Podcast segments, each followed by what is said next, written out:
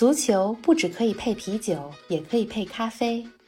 足球不只有感性欢呼，也有理性分析。足球不只有皇马、巴萨、梅西、C 罗，也有不为人知但值得歌颂的球队和球员。足球不只是九十分钟的体育比赛，可以贯通世间万象，纵横五洲四海。足球小世界，世界大球场，一杯咖啡的时间。陪你聊足球，但不止于足球。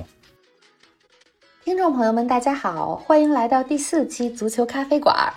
今天呢，我们来聊聊七彩球衣。冯老师你好，玲子你好，听众朋友们大家好。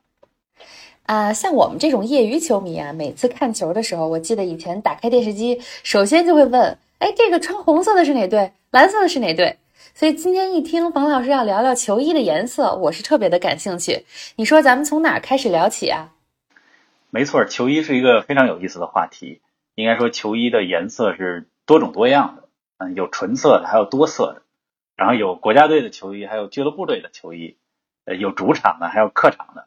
呃，风格呢，嗯，也非常不一样，有普通的，有文艺的，啊，还有奇葩的。但是呢，每个球队其实它都有一个自己的主色调。嗯，球衣颜色非常多，种类也非常多。咱们要不就从这个彩虹色、赤橙黄绿青蓝紫说起吧？你觉得怎么样？可以啊，嗯，红橙黄绿青蓝紫。那我先说几个我有印象的球衣颜色吧。比如说，我记得有，肯定是有，呃，红色的、蓝色的、白色，包括橙色这几个颜色，我都印象比较深。哎，那今天除了这些，咱们也。能不能多聊点那些不太常见的颜色啊？比如说紫色呀、粉色啊什么的。没问题。你像紫色呢，我第一想到的就是意大利的佛罗伦萨。很多听咱们这节目的球迷，可能一听到紫色想到的也是紫百合、佛罗伦萨。而且呢，还有粉色的球衣，虽然不在咱们这个七彩球衣的范围之内啊，但是下一期可以跟大家再说一说一些比较奇葩的颜色的球衣，比如粉色的。曾经的汉堡队，德国汉堡队，再还有意甲的巴勒莫队，就穿过粉红色的球衣。然后最近咱们上期说的这个吴磊的西班牙人队，在最近的比赛中也穿过粉色的客场球衣，啊，还有金色的球衣。嗯，然后除了这种奇葩颜色以外，还有奇葩的图案。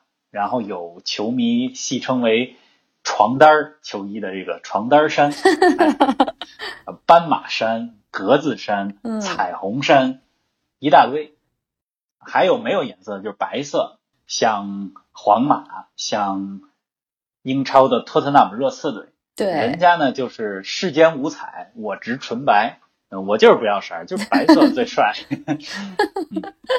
对，行啊，那咱们今天先说说刚才说的这个顺序：红、橙、黄、绿、青、蓝、紫吧。冯老师说这几个颜色的球衣之前，我想先问问。今天早上你喝的什么咖啡呀？咖啡啊，今儿早上来了杯拿铁。哦，那你知不知道现在咖啡也有彩色的呀？咖啡怎么还能五颜六色呀？不就是不是黑的，就是白的，或者是咖啡和奶混合的颜色？哎，不对，我好像知道有抹茶咖啡，对吧？现在。对的，冯老师还是知道一些。呃，比如说咖啡有不同的颜色，呃，像冯老师想从红橙黄绿青蓝紫来讲球衣，那我给大家说说红色的咖啡吧。你知道有一种叫红丝绒拿铁吗？好像听说过，英文是不是叫 velvet 是吧？对，它是拿甜菜根粉和牛奶做的基底，然后呢，有上面有绵密的奶泡，所以它给人一种很温暖的类似棉花糖的口感。那你看这个红色在咖啡里给我们的感觉，跟冯老师你熟悉的球场上非常热情激昂的红色球衣的感觉肯定是完全不同了。我还挺想听你给我讲讲关于红色球衣的故事呢。嗯，红色球衣呢，大家所耳熟能详的很多的强队。他们的主色调和身着的球衣其实都是红色。比如呢？比如说呢，咱们就从一些球队的昵称就能看出来，他穿的是红色的球衣。一说到红魔 （Red Devils），大家就想到的是红魔曼联。那么对于英超的曼联来讲呢，呃，在球迷当中也一直盛传一句话，叫做“一日为魔，终生红魔”，就是啊，代表这个颜色已经。这个渗透到了球迷的血液当中带引号的血液。嗯另外，上周、上上周刚刚结束了三十年的冠军荒，在英超夺冠的利物浦队也被昵称为“红军”，所以咱们经常说的是“红军利物浦”。呃，这个利物浦队呢很有意思。怎么讲呢？利物浦呢，实际上它最开始的球衣的颜色并不是红色，是一八九四年的时候才换成了利物浦城市的颜色红色。在一八九四年之前，利物浦队的球衣颜色是蓝白色的球衣，是因为利物浦当时是从这个城市更古老的一个俱乐部叫埃弗顿队分离出来，嗯而埃弗顿的主色调就是蓝色为主。啊，原来是这样。嗯，后来才变成了红色，呃，先是变成了红白，然后在一九六四年的时候，又从红色上衣、白色短裤变成了现在大家看到的全红。那其他的俱乐部呢？除了曼联和利物浦以外，还有一些俱乐部队，比如说像罗马，嗯、也被称为红狼，啊、是因为狼是罗马这个城市的代表性的动物，呃，红色呢是它球衣的颜色，所以我们也经常说到就是红狼罗马。欧洲还真是喜欢红色。没错，另外还有一些球队，它的球衣的颜色其实呃并不一定是正红，你比如说暗红，嗯比如说是稍微有一点儿浅的浅红，或者是红色跟其他的颜色搭配的。比如说咱们随便列举几个哈，呃，德甲最强的球队拜仁慕尼黑，呃，它的主色调就是深红色啊、然后英超的阿森纳是红嗯白颜色的球衣，但是红色是主色调。嗯，这个我印象非常深刻。另外，像咱们说了半天欧洲的，咱们再把视线回到中国吧。好啊中，国国家队主色调就是红色呀。对呀、在过去的几十年里，中国国家队也并不是所有的时候都是身披全红的球衣，对吧？比如说红白相间的、红黄搭配的球衣都有。是的，另外还有像从俱乐部层面，呃，前些年一直夺冠的广州恒大队，它的球衣的主色调也是红色为主。看来真是不少队都选择红色来代表他们的球队的性格呀。除了俱乐部层面以外，还有很多的国家队也是用红色的球衣。嗯你比如说，像上世纪八十年代的时候，有一支球队在欧洲掀起了一股红色的浪潮，也被称为欧洲红魔。哎你猜的是是哪支球队？欧洲红魔，欧洲，哟，这个这真是考到我了。嗯，猜不着，发现老师说国旗上带红色的还是挺多，是吧？对，是比利时队。啊上世纪的八十年代，比利时队嗯踢得非常不错。呃，当然现在的比利时，如果纯看国际足联的非法的排名的话，嗯也是名列前茅的。所以现在也被称为是比利时欧洲红魔的第二个黄金的时代。嗯这是红色球衣的几支国家队啊、还包括了西班牙队，主色调也是红色，当然也有其他颜色的搭配等等。哎，实在是太多了。另外说到这个红色的球衣哈，也非常有意思，就是嗯俱乐部之间其实还有这个球衣颜色借鉴的关系。嗯、怎么讲？比如说一个球队它是红色的球衣，然后另外一个球队也就跟着红色的球衣。给大家讲一个故事。嗯呃，刚才你说到了，你知道英格兰有一个非常著名的球队叫阿森纳，对吧？是的，实际上呢，这个阿森纳这个球衣怎么变成了红色呢？是因为在十九世纪八十年代，应该是一八八几年的时候，呃，当时他们的球衣并没有红色的，但是因为当时球队缺少一些球衣，只能从另外一支啊、球队叫做诺丁汉森林队来借球衣，所以他们借了好几件诺丁汉森林的球衣，然后这个诺丁汉森林的球衣正好是红色，为了致敬意大利的民族英雄加里波第旗下的那个红衫军，所以哦诺丁汉森林队的球衣颜色最开始就是红色。然后阿森纳队借穿了他们的一些球衣以后，就把自己的球衣颜色也变成了红色，是这么来的。哦，原来是这样，长知识。那后来怎么变成红加白了呢？后来为什么又成红加白呢？是因为一九三几年的时候，当时阿森纳传奇的球星，呃，叫做 Chapman，嗯翻译成中文应该叫赫伯特·查普曼，这是这是阿森纳球队历史上的一个功勋的呃人物。他当时觉得呢，这个全红在球场上看着还不是特别醒目，所以在袖子上加了一块白的。所以这也是为什么在历史的大部分时期里，我们看到阿森纳的球衣是一个红色为主，但是白色是一个配色这个球衣的颜色。哎，小小一件球衣背后的故事还真是挺多的。没错，你这必须得给我打住了啊！这个红色再聊还可以聊很多的话题，冯老师可以一直聊下去。那咱们赶紧换个色儿吧。咱们赶紧换个色儿。行啊，那红橙说橙色吧，还是我先来。橙色，我刚才。你在讲红色球衣的时候，我想了一下，其实没有专门的这个，在我有限的知识里，没有专门的这个橙色的咖啡。但是我知道有的人吧，会把刚才说到的那个红丝绒拿铁加一些烈酒的 shot，它就会变成橙色。然后我记得有某一家网红的咖啡馆还专门做这种咖啡，然后管它叫情人咖啡。这是我想到的橙色在咖啡里。哎，冯老师提到橙色的球衣，你肯定有的说呀。我记得你以前是非常喜欢穿橙色球衣的一个队的，是不是？呃，没错。呃，我曾经，包括也是现在吧，最喜欢的国家队之一是身穿橙色颜色球衣的荷兰队。呃，荷兰队也被称为是橙衣军团。嗯，荷兰这支球队呢，在上世纪七十年代和八十年代的时候，包括九十年代初，其实都。引领了欧洲足坛的一个新的风潮，就是全攻全守的这种打法。嗯，荷兰的球星已故球星，在二零一六年的时候不幸去世的一代传奇人物克鲁伊夫，也是二十世纪最伟大的足球运动员和教练员之一。荷兰这支球队呢，也被称为“无冕之王”，因为他们到目前为止，呃，进入了三次世界杯的决赛。然而都不幸获得了亚军。一次是一九七四年的世界杯的决赛，呃，当时他们面对的是东道主前西德队，最后输掉了决赛。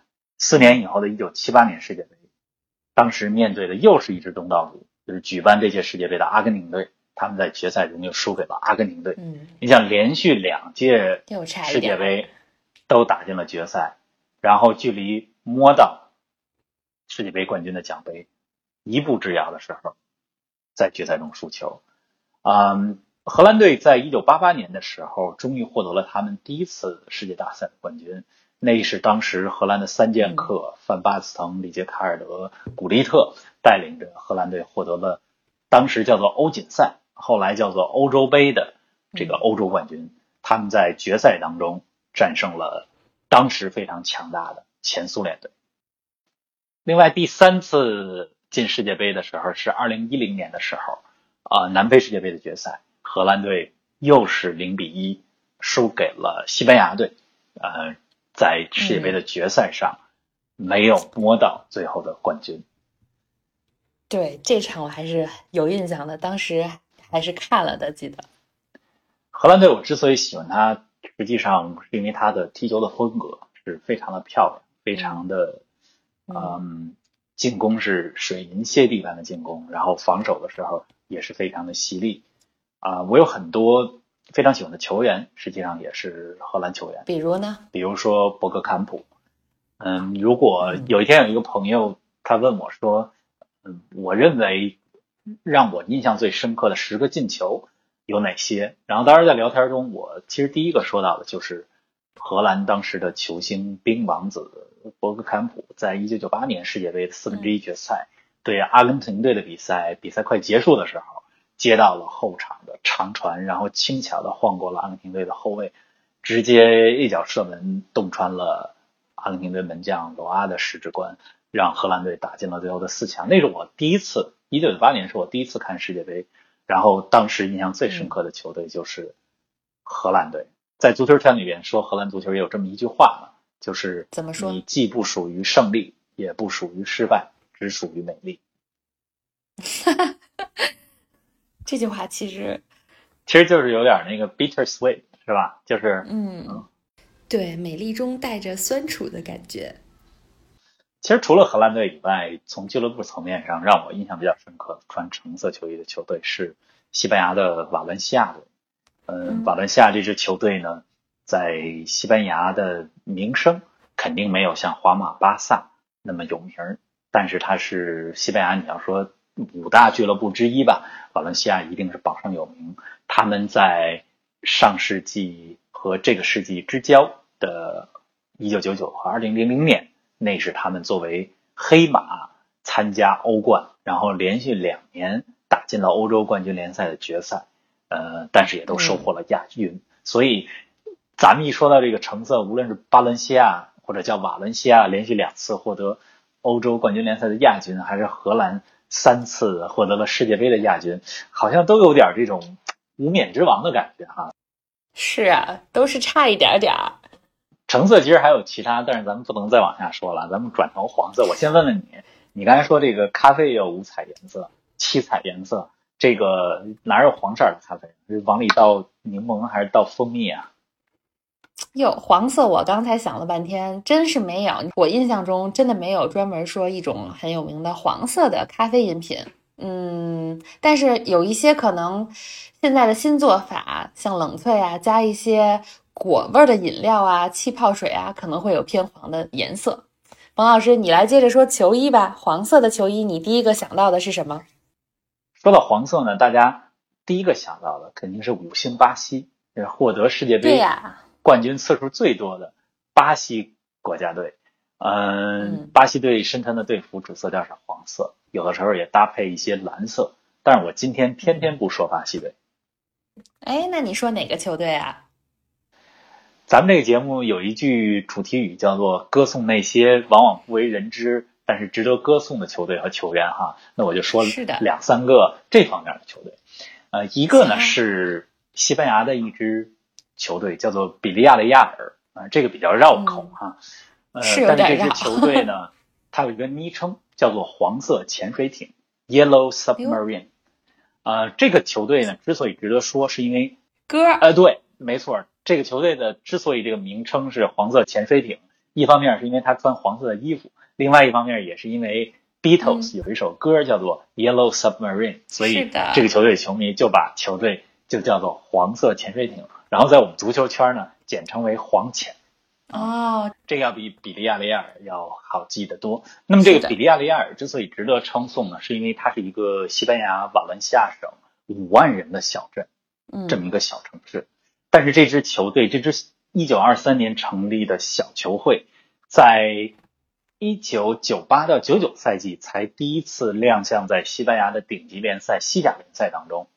但是就是这样一支新进的。球队他在二零零五到零六赛季的欧洲冠军联赛当中打进了四强，这是欧冠历史上最大的黑马之一。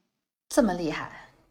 而且这个球队诞生了非常多的球星，都在这支球队踢过球，比如说阿根廷球星里克尔梅、乌格兰呃乌乌拉圭的球星迭戈弗兰等等。咱们就不说这些球星的名字，我想讲的是说这个球队，你想五万人。这个城市的人口才五万人，对呀。那他的球场能够容纳几万人，然后真的比赛的时候，咱们都学过一个成语叫做“万人空巷”。什么叫万人空巷呢？这就是万人空巷的感觉。家家户户全出来看球了。我上周在懂球帝上，呃，我的逢球必侃的专栏专门讲了讲比利亚雷亚尔这支球队的历史。大家如果感兴趣的话，也可以搜索“逢球必侃”在懂球帝上。哎，我再大声替冯老师宣传一下啊！冯老师一直坚持写的一个足球专栏，名字呢跟这个笔名是一样的，叫“逢球必砍”。然后呢，每周呢都定期的写在懂球帝这个软件上，大家可以有兴趣的都去看一看。谢谢玲子的推荐。嗯，除了比利亚雷亚尔以外，呃，意大利也有一支球队，它身披的是纯黄色的球衣。呃，你听说过维罗纳这个城市吗？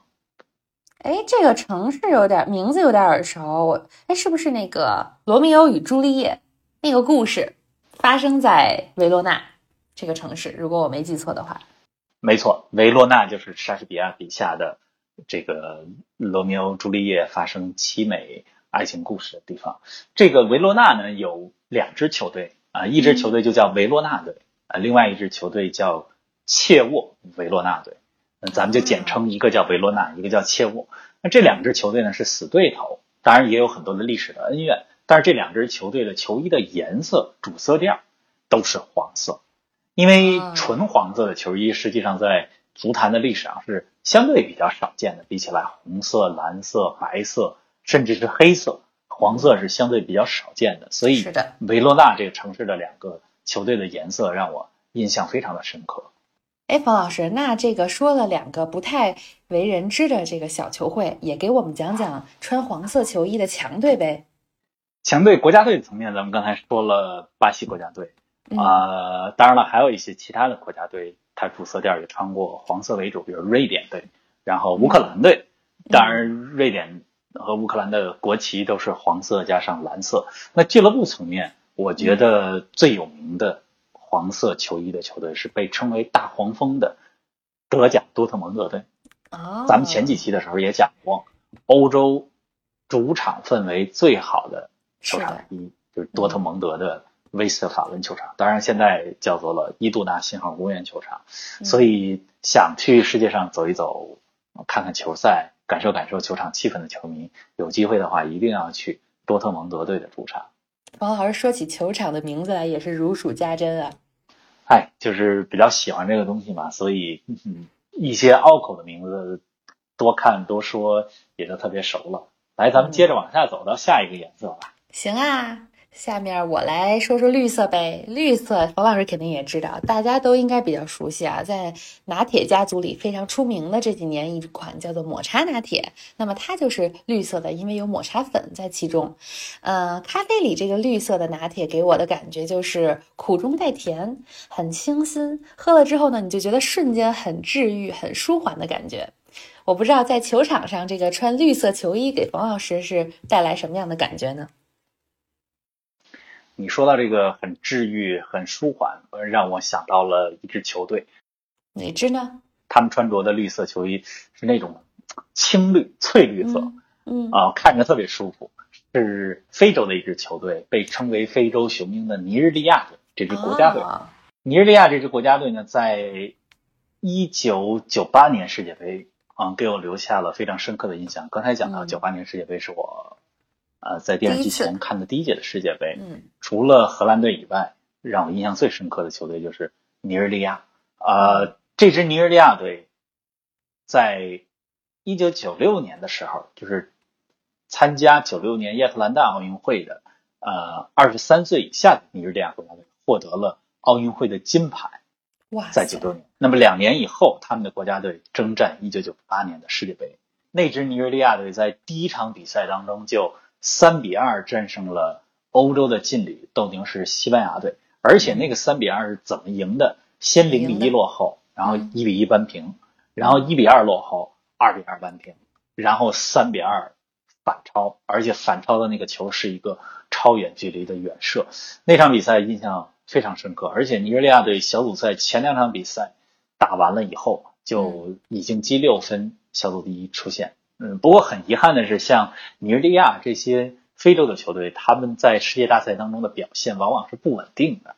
呃，嗨的时候嗨，呃，low 的时候，这个气势啊，包括踢逆风球的时候的能力，实际上是比较差。所以他们在八分之一决赛当中是很离奇的，应该说状态很不好的，一比四输给了当时的丹麦队，应该是 C 组的第二名丹麦队。输了一比四，然后无缘八强。但是那支尼日利亚队给我印象非常之深刻，就是你看到，当你夏天看到绿色的草皮，然后看到有一群穿着翠绿色颜色的球衣颜色的球员们，他们永不停止的在奔跑着，在创造着奇迹，是这个感觉。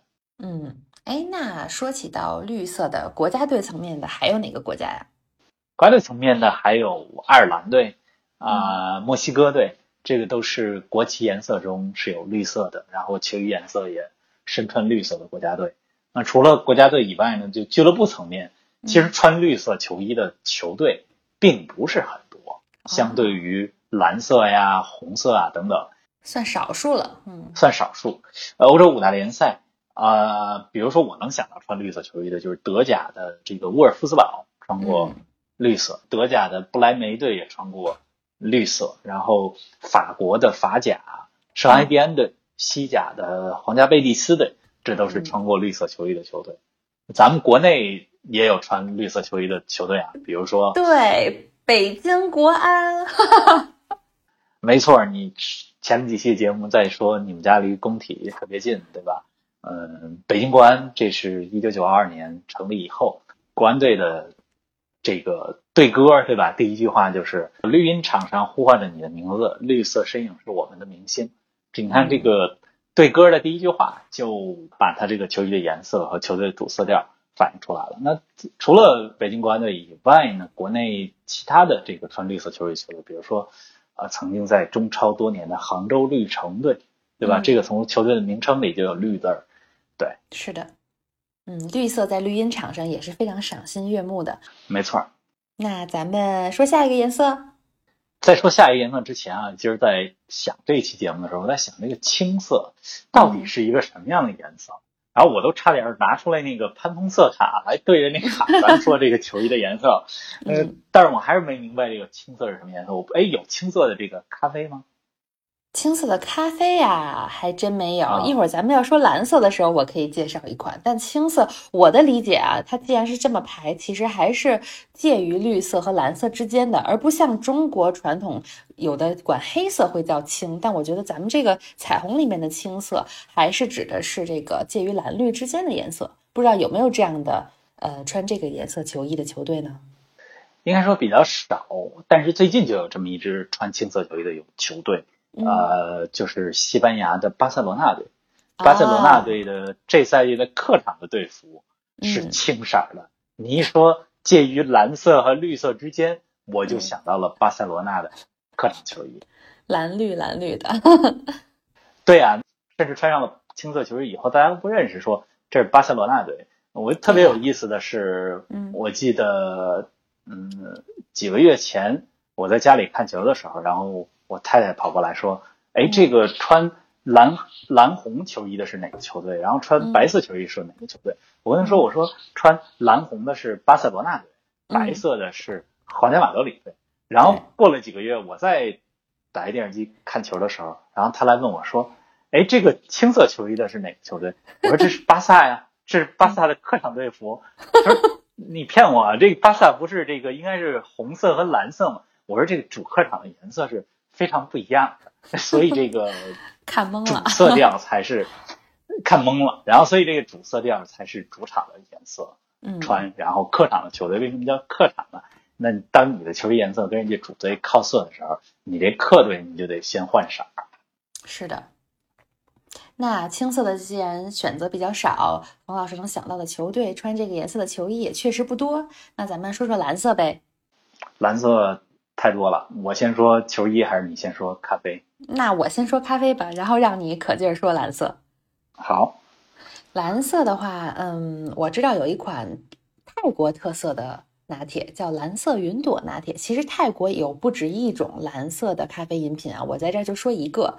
它为什么是蓝色的呢？它是用一种，嗯，这个拿铁里面的这个蓝紫色呀，是用一种叫做蝶豆花的植物来提取的颜色。它这种天然的植物呢，并且富含非常多的这个维他命，所以对人的身体呢也是很有好处的。所以是如果有机会去到泰国的话，大家可以试试这个蓝色云朵拿铁。我最近没有去这个咖啡馆啊，因为疫情的缘故，所以也不知道，比如北京啊，是不是也有一些咖啡馆会做这一款泰国特色的拿铁？有机会也可以去试试。好啦，时间让给你啊，来给我们讲讲蓝色球衣的故事。蓝色球衣的球队太多了，这个咱们这节目。时间有限，没办法一一来说，我就给大家说几个大家比较耳熟能详以及有一些故事的蓝色球衣吧。嗯，比如说俱乐部层面，对吧？咱们说到英超的两支强队，一想到蓝色，一个是蓝军切尔西 （Chelsea），嗯，还有一个是最近这些年经常获得英超冠军的曼联的死敌曼城，曼城曼彻斯特城队，被称为蓝月亮，对吧？然后。还有像意甲的两支球队，一支球队是拉齐奥队，呃，被称为蓝鹰拉齐奥队；还有一支球队呢，是二十世纪最伟大的球王之一马拉多纳曾经效力的意甲球队那不勒斯。嗯，那不勒斯这个城市呢，是意大利南部的一个海滨的城市。当时呢，这个球队在马拉多纳效力这支球队的时候，他们有一个说法叫做阳光、海水、马拉多纳，就是来形容这个城市。嗯啊，然后马拉多纳在这个那不勒斯，那不勒斯的球衣就是蓝色的，现在也是身披蓝色的球衣。这是呃咱们想到的几个相对在各国家联赛里也比较强的球队哈。嗯而还有一些蓝色球衣的球队，你比如说像德甲的沙尔克零四嗯啊、穿的蓝色还被称为了叫皇家蓝 （Royal Blue）。嗯我也不知道怎么就叫皇家蓝。哎，那是不是比较深一点呢？我还真没见过这个队的球衣啊，但是这么叫会不会是和其他的，比如要是浅蓝啊，或者那种很明亮的蓝色比会深一点儿？有可能，所以这球衣颜色你看啊，有深蓝，有浅蓝，有海军蓝，还有一种蓝叫做伊顿蓝。你知道伊顿蓝这是啥吗？这真是不知道。据说是一个时装上的这个经常用到的颜色。但是今天咱们要聊的不是这个时装，是伊顿蓝。顾名思义，真是和英国的一个非常呃贵族传统的一个公学叫伊顿公学嗯是有关的。因为啊现代足球实际上就是从英国的上流社会的这些公学里边开展起来的。那伊顿公学就是其中的一个。那么在十九世纪呃六七十年代的时候，当时的英国足坛有一支球队叫做老伊顿人队，叫嗯 Old Etonians，它是由伊顿公学毕业的校友组成的球队。这支球队也被称为是现代足球历史上开源阶段最成功的一个球队。啊，他身披的球衣的颜色那种蓝色，其实我觉得如果放到今天来讲，有点像青色哈，就是被称为伊顿蓝，嗯，还是有点发绿。有点发绿，没错。嗯嗯，如果大家对伊顿蓝感兴趣的话，给大家推荐一个英剧，最近可以去看一看，叫做《The English Game》。咱们在第一期的节目里边也讲到了嗯这个被称为叫做英国足球，它讲的就是十九世纪七八十年代的时候，包括老伊顿人队，然后身着的这个伊顿蓝的球衣，还有其他一些球队怎么让现代足球起源发展起来的这样的故事。听冯老师说了不止一次这个剧了，我作为这个节目的主播，也真的应该自己去看一看。希望大家也有兴趣的去看一下这个英剧。讲完了这个俱乐部的蓝色，再说国家队吧。国家队的蓝色，我想很多关注足球的人都会知道，在欧洲有两支非常有名的国家队，身披的都是蓝色的意大衣。利，没错，意大利队。但是，意大利队呢，这个又有一个昵称叫做阿祖里。为什么叫阿祖里呢？因为这个意大利语的 Azzurri，我不知道意大利语人怎么发音哈，但是在英语里面叫 Azzurri，就是意大利语的蓝色的意思，所以意大利队也被昵称为啊阿祖里。还有另外一支球队是二零一八年获得了俄罗斯世界杯，也就是上一届世界杯的冠军的得主法国队。嗯我记得在二零一八年法国的世界杯夺冠的时候，那个时候我正在巴黎的机场在转机，嗯然后嗯就听到现场机场啊所有球迷的这个欢呼声，当时他们的口号呃都叫做这个 “Allez les Bleus”，就是呃 “Allez” 在法语里边就前进，对吧？就是 “Let's go the Blues” 这个意思，就是嗯呃，因为在他们的这个语言里边，就把法国队称为蓝色的球队。是的。哎，那欧洲你看啊，意大利啊、法国都是蓝色，亚洲有没有啊？穿蓝色球衣的？亚洲有，就是咱们的邻居日本队。啊嗯，日本的足球这些年的发展非常之快。呃，我记得一九九八年日本队第一次啊进入世界杯，法国世界杯的时候，日本队身穿的就是啊、蓝色的上衣，白色的短裤，还是一个非常漂亮的球衣。哎，蓝色真的是感觉有很多球队都可以讲一讲。咱们这个时间的关系，咱们来说说下一个颜色吧。有机会以后再让冯老师展开，把他了解的不同的颜色，可以更多的给大家讲解一下。好，咱们就说到今儿的最后一个颜色紫色。嗯，有紫色的咖啡吗？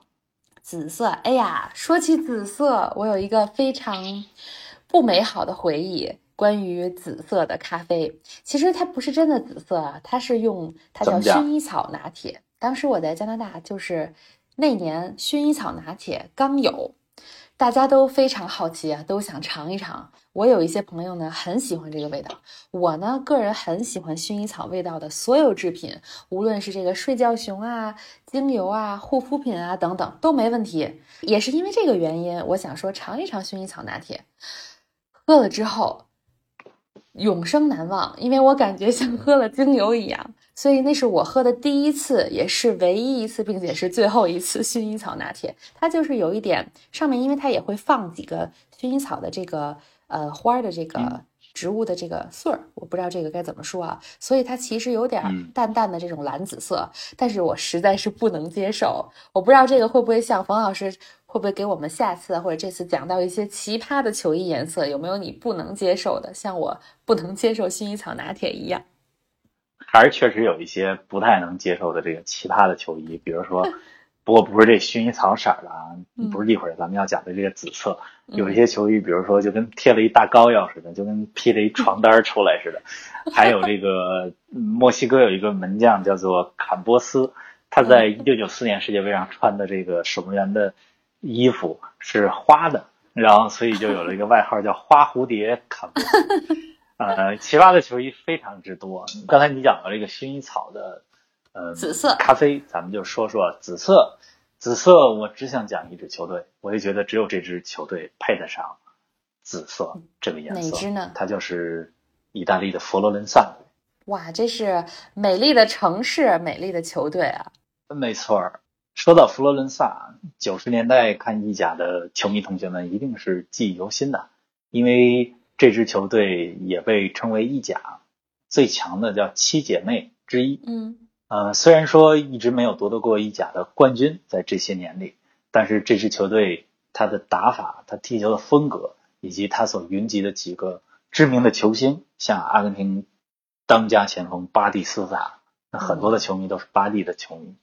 葡萄牙中场大师卢伊科斯塔都曾经效力于佛罗伦萨队，还有很多知名的球星。但是这支球队在二十一世纪初的时候，因为财政的原因，呃，就破产了。所以被迫重组，从意大利的低级别联赛再重新一级一级的打回到意甲。现在是在意甲，但是，嗯，再也不能恢复到他最辉煌的时候。最辉煌的时候就是巴蒂，呃，在的时候的佛罗伦萨的。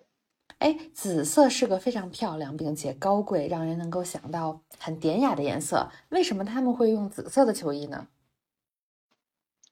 这个还有一段典故啊，一个非常有意思的事儿。佛罗伦萨这个城市呢，我去过一次，嗯，但是这个城市，我觉得在城市里逛，怎么也想不到这跟紫色有什么关系，因为所有建筑的颜色都是黄色，文艺复兴时期的颜色，而这个城市的主色调据说是红色和白色，而佛罗伦萨队的队衣最开始的时候也是红色和白色。反映这个城市的颜色，但是据说哈，有一就是有一次，他们去洗这个球衣的时候，在河里边洗球衣，然后这个红色、白色和别的颜色可能串色了，串完色以后，这球衣的颜色就变成了紫色。然后球员们、教练们，然后球迷们觉得紫色也挺漂亮的，咱就把这球衣颜色给变成紫色了。歪打正着啊，歪打正着。然后这支球队也被昵称为“紫百合”嘛，嗯，是因为佛罗伦萨的市花是百合花，嗯，然后球衣的颜色是紫色，一说到佛罗伦萨就是紫百合。哎呀，想到这个紫色球衣，想当年肯定是俘获了不少这个球迷，尤其是女球迷们的心吧？是的，佛罗伦萨包括它球衣的颜色，包括它的球星，像巴蒂。吸引了很多的女球迷。嗯，哎，这期真的是很有意思啊！我觉得关于颜色球衣的故事，咱们可以再说一期。今天咱们说了七个彩虹的颜色，我自己都觉得实在是意犹未尽。冯老师肯定也没说够吧？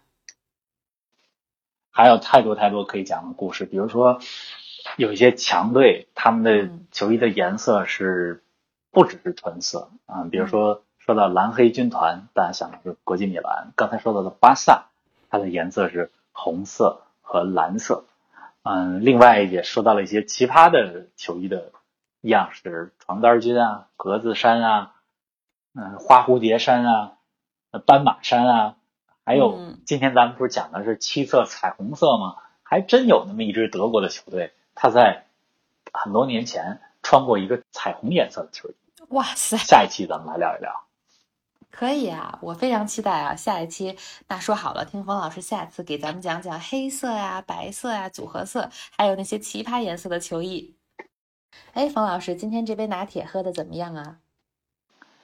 我这早喝完了，听你说这个不同颜色的咖啡，特别想试一试。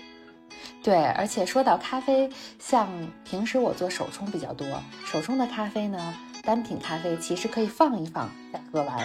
像冯老师今天喝的拿铁呢，还真的是要趁热喝才好喝。今天跟冯老师聊彩色的球衣，聊得非常的开心。希望听众朋友们也可以给我们留言，说一说你最印象深刻的球衣的颜色和它的故事。再次感谢听众朋友们的收听，那咱们下一期足球咖啡馆周六准时不见不散。王老师再见。听众朋友们，下期见。